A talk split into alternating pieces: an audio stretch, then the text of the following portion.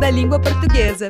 Se no mundo não tivesse espelho, por que cavalos tão grandes apanham de homens tão pequenos? Beijar é melhor que revólver. Estes são alguns exemplos de poemas do pernambucano João Flávio Cordeiro da Silva, mais conhecido como Miró da Muribeca, que podem ser vistos na exposição Língua Solta em cartaz no Museu da Língua Portuguesa. Estes textos dão uma ideia da produção literária de Miró, autor de mais de 10 livros. A obra mais recente, O Céu é no Sexto Andar, traz uma seleção de poemas escritos em 2018, quando se internou para lutar contra a dependência do álcool. O livro foi lançado em 6 de agosto deste ano, quando ele completou 61 anos. Quem visita o Museu da Língua Portuguesa pode ficar frente a frente com Miró na instalação Falares, numa grande tela em que ele aparece em tamanho real lendo seus poemas. Para mais informações, acesse museudalinguaportuguesa.org.br. Apoio CBN.